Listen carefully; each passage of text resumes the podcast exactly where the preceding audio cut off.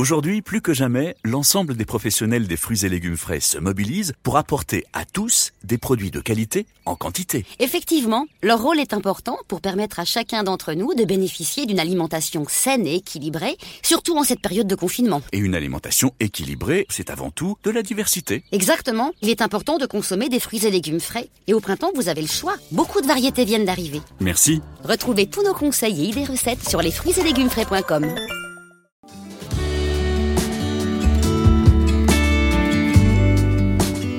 Bonjour, c'est Ronan Coquelin. Comme la plupart d'entre vous, je suis confiné pour limiter la propagation du coronavirus. Je vous parle depuis mon appartement.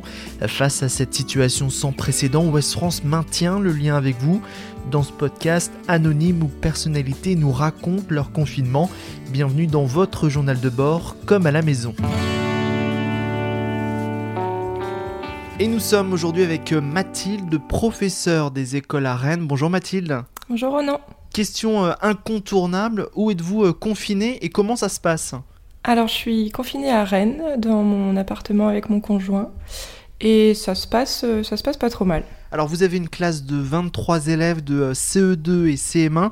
Racontez-nous comment on, on s'organise pour faire classe à distance. Alors, euh, ce qui a été décidé dans, dans mon école, euh, c'est plutôt de gérer le travail par mail. Donc, euh, moi, j'essaye d'envoyer le travail deux fois par semaine pour le lundi, mardi, mercredi, et puis après pour la fin de semaine, jeudi, vendredi. C'est sous forme de devoir? Pour ma classe, je fais plutôt français, maths, un petit peu d'anglais aussi.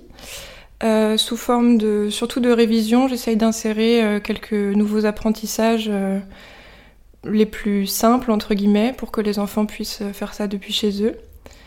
Et je reçois euh, les retours des parents, euh, des photos, des scans, des cahiers, comme ça ça me permet d'échanger et de faire des petits retours, d'envoyer des messages euh, en disant ce qui est bien fait, pas bien fait, de faire comme en classe en fait, des corrections pour chacun. les enfants sont studieux, ils font bien leur travail? Oui, c'est, je reçois des retours assez réguliers. J'ai aussi des petites vidéos, donc des enfants qui me récitent leur poésie, euh, des enfants qui tout simplement m'envoient un petit message euh, pour me dire bonjour. Donc euh, j'ai quand même des retours, oui. Et les parents, ils arrivent à suivre ou certains sont un peu sous l'eau entre leur travail et ceux des enfants? J'ai beaucoup de parents qui sont très disponibles pour leurs enfants et hum, certains qui sont aussi en télétravail, donc pour lesquels c'est un peu plus compliqué.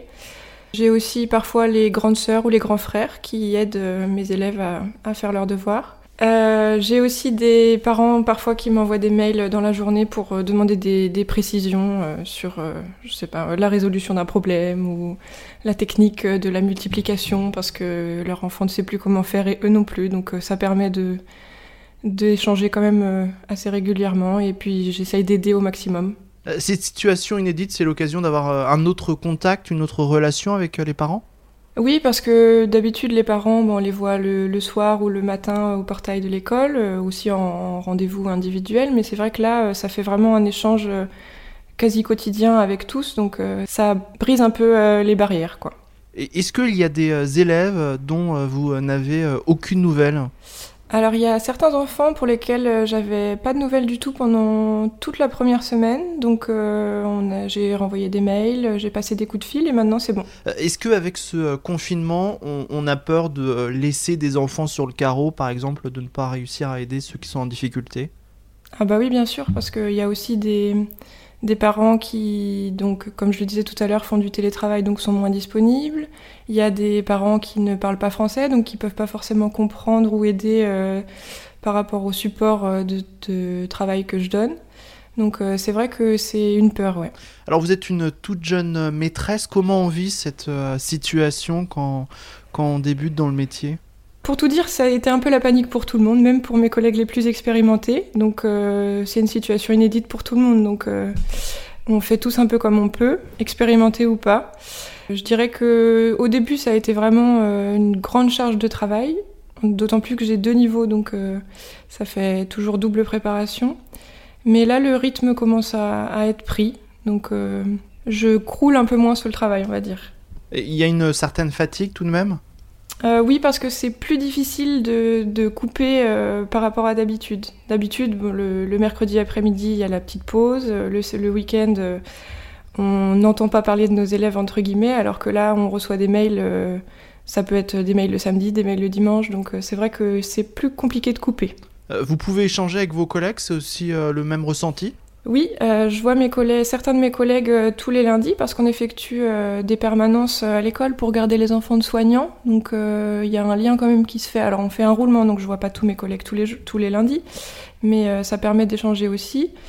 On a créé un groupe WhatsApp et c'est vrai que pour tous, hein, c'est pareil. ce travail à la maison et cette école à la maison, ça a été beaucoup de travail pour tous. Vous savez si les enfants sont euh, pressés de retourner en classe ou pas?